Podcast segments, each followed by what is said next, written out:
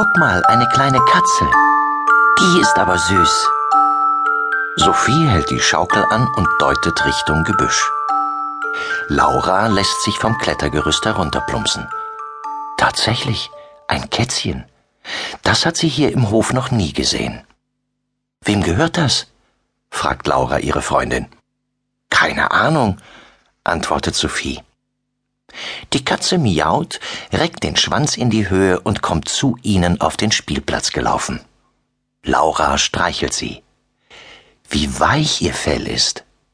Und als die Katze dann auch noch zu schnurren beginnt, kann Laura spüren, wie der ganze kleine Katzenkörper bebt.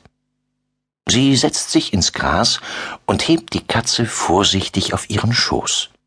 Sofort kuschelt sich das Kätzchen an sie. Die kleinen Krallen haken sich in Lauras Kleid. Max kommt über den Hof gerannt. Er hat gemerkt, dass es bei Laura und Sophie etwas Interessantes gibt. Auch Lauras kleiner Bruder Tommy und sein Freund Ben lassen ihren Fußball liegen und laufen neugierig zu den Mädchen hin. Ist das Steine? fragt Max mit vollem Mund und zeigt mit dem Wurstbrot, das er dabei hat, auf die Katze. Laura schüttelt den Kopf. Tommy schaut etwas ängstlich auf die Katze. Beißt die? Laura weiß, dass ihr Bruder sich vor allem erst einmal fürchtet. Überhaupt nicht, antwortet sie. Du kannst sie ruhig anfassen. Vorsichtig streichelt Tommy der Katze über den Rücken. Sie schnurrt noch stärker. Tommy lächelt.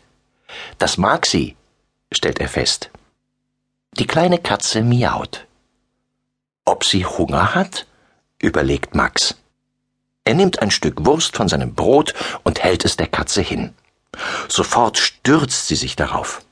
In kürzester Zeit sind alle Wurstscheiben von Max Brot im Katzenbauch verschwunden. Wurst ist aber nicht das Richtige für kleine Katzen, zu salzig, sagt Sophie.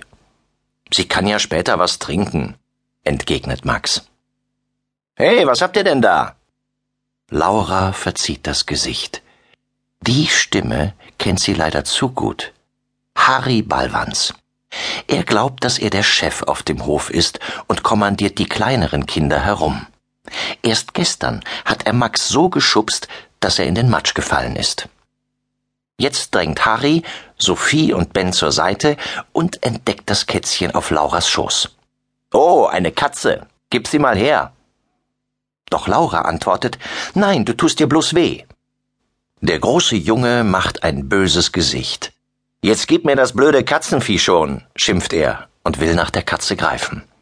Sie erschreckt, springt von Lauras Schoß und verschwindet blitzschnell im Gebüsch. Harry schaut ihr verdutzt hinterher. Dann rennt er mit Laura und den anderen zur Hecke, aber das Kätzchen ist weg.